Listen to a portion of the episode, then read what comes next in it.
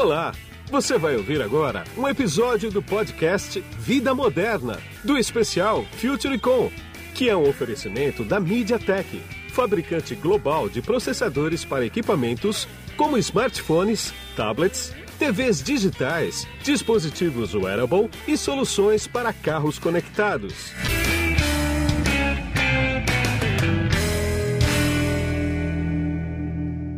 Olá, eu sou Guido Orlando Júnior, diretor de conteúdo do portal Vida Moderna. E nesse podcast aqui eu conversei com um executivo da empresa A10, que ela é fornecedora de segurança da informação para outras empresas. Vamos lá. Bom, aqui no FutureCon eu estou com o Ivan Marzalioli, que ele é o Country Manager da A10. Tudo bem, Ivan? Bem, e você? Tudo bom, tranquilo? A gente vai bater um papo aqui sobre segurança cibernética, ou seja, segurança da tecnologia da informação. E o Ivan vai contar para a gente um pouquinho aqui o que realmente eles protegem. O Ivan, como é que está essa proteção de cibertecnologia hoje no mundo? Legal. Hoje a 10, na verdade, é um dos líderes na questão de disponibilidade de aplicações. A 10 iniciou em 2004 com soluções de balanceamento de carga, onde a ideia era trazer maior disponibilidade, maior performance das aplicações. Mas com ao longo dos anos, a 10 foi vendo que a questão de segurança era algo também muito importante para esse segmento.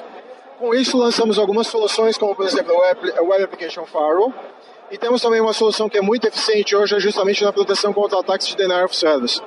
Então hoje a 10 vê nesse mercado que existem algumas soluções, mas a 10 vem é, criando muitas novas tecnologias, principalmente no que nós chamamos de machine learning. Então a ideia é que os dispositivos da A10 que estão espalhados nas redes dos nossos clientes tenham condições de proteger os clientes não somente de assinaturas de vulnerabilidades conhecidas, mas que também com o aprendizado do comportamento de cada uma das aplicações e seus usuários, que ela possa vir trazer essa camada adicional de segurança. Agora, vocês são parceiros fortes da NEC. Onde vocês atuam efetivamente com a NEC uh, junto aos clientes? Legal. A parceria da A10 e da NEC já é bastante antiga, mas recentemente assinamos uma parceria global, onde a NEC hoje vem buscando cada vez mais auxiliar os grandes provedores de internet, as telecoms, uh, principalmente no, na entrega da nova tecnologia que todo mundo chama de 5G. Com isso, a, a 10 con consegue ajudar o portfólio da NEC em soluções de 5G, trazendo também toda essa parte de conectividade, tradução de IPv4 para IPv4 por conta dessa dificuldade de, IPs disponíveis e também na proteção desses segmentos de 5G. Quando a gente fala em 5G, a, na prática é que cada vez mais vamos ter mais é, dispositivos conectados na internet e esses dispositivos vão ter cada vez mais banda, ou seja, vai ser comum um dispositivo qualquer conectado na internet ter mais de 1 GB de internet. Então, assim como você traz a facilidade dessa conectividade na internet, você faz também com que a quantidade de dispositivos que possam vir atacar na internet uma, vão ter uma quantidade muito maior e também com acesso a banda muito maior. Então, essa solução composta das soluções da NEC com a 10 vem trazer maior capacidade de usuários, maior capacidade de banda, mas também toda a proteção para esse segmento. Eu estou vendo aqui um painel que vocês têm, que é um painel que mostra em tempo real aqui nos cinco continentes. Então o mapa está aberto aqui, vocês não vão conseguir ver porque é um podcast, né? Mas o Ivan vai falar para a gente um pouco desse painel aqui. E é impressionante, porque tem luz acendendo e apagando e mudando de cor aqui no mundo inteiro em tempo real. Fala um pouquinho desse painel para mim aqui.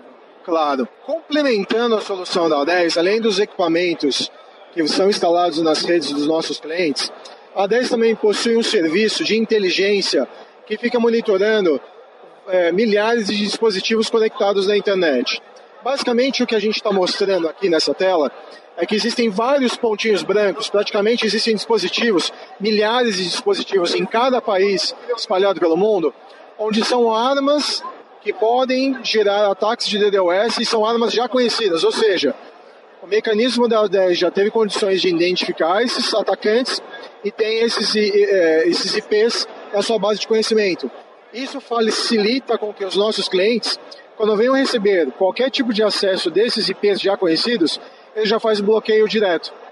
Existem outros, uh, outras cores aqui piscando nessa tela que mostram dispositivos que acabam de ser descobertos como novos atacantes. E é claro que também tem o contrário, outros dispositivos que estão piscando aqui na luz azul, que são dispositivos que já foram identificados, que já foram corrigidos, não estão, não estão mais atacando e já são considerados como é, IPs válidos que podem voltar a ter acesso às aplicações pelo mundo.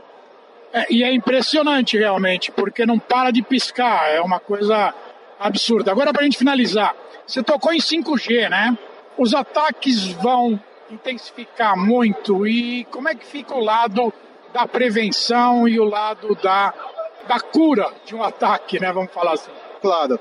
É, a A10 tem solução completa para isso. Nós costumamos separar em alguns uh, itens. O primeiro deles é justamente essa questão da detecção. Então, existe esse serviço de inteligência que já está fazendo essa detecção e gerando isso como uma base de dados para os nossos clientes. Mas os equipamentos que são instalados nos nossos clientes também têm a condição de fazer identificação de um possível ataque. Sendo identificado um ataque, a solução passa então para o segundo estágio, que é o estágio que nós chamamos de mitigação. Basicamente é a solução que vai receber esse ataque, vai fazer a limpeza desse ataque e vai deixar somente o tráfego limpo para dentro da rede do cliente.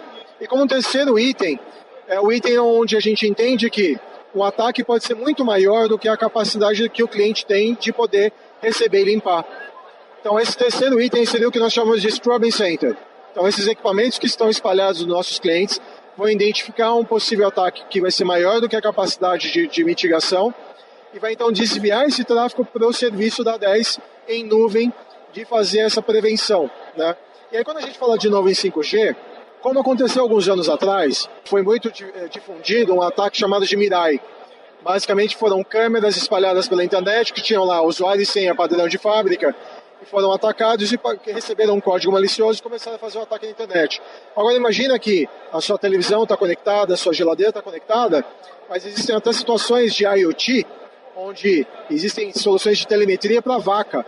A vaca que está no pasto, ela está ali sendo monitorada, sabendo se ela engordou, se ela emagreceu, mas a capacidade de processamento daquele IoT que está naquela vaga também vai estar tá conectado em 5G, ou seja, tem capacidade de processamento muito grande e tem um acesso à internet com banda de 1 GB.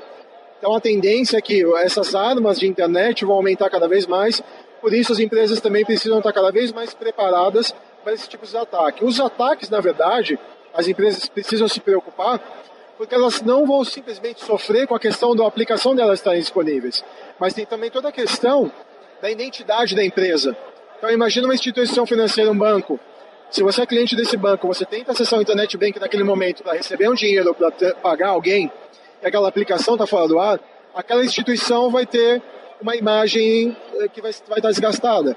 Você vai migrar no dia seguinte para um outro banco, ainda mais hoje que gente, se fala muito em esses bancos, startups que não tem mais agência, tudo via internet. Então você vai realmente migrar de um banco para o outro com dois cliques, para quem realmente tem uma melhor reputação e tem a aplicação 100% do tempo disponível. Então a, a, a proteção contra ataques de denial of service é algo que é realmente muito importante hoje. Ah, eu quero agradecer bastante a tua entrevista para mim aqui. A gente vai se falar mais para frente aí, porque esse, esse mundo não para, né, cara? E muito obrigado por sua entrevista. Eu que agradeço e estou à disposição. Obrigado. E aqui foi o Guido Orlando Júnior, direto do Futuricom 2019, para o podcast Vida Moderna. Você acabou de ouvir um episódio do podcast Vida Moderna, do especial Futuricom, que é um oferecimento da MediaTek, fabricante global de processadores para equipamentos como smartphones, tablets, TVs digitais, dispositivos wearable e soluções para carros conectados.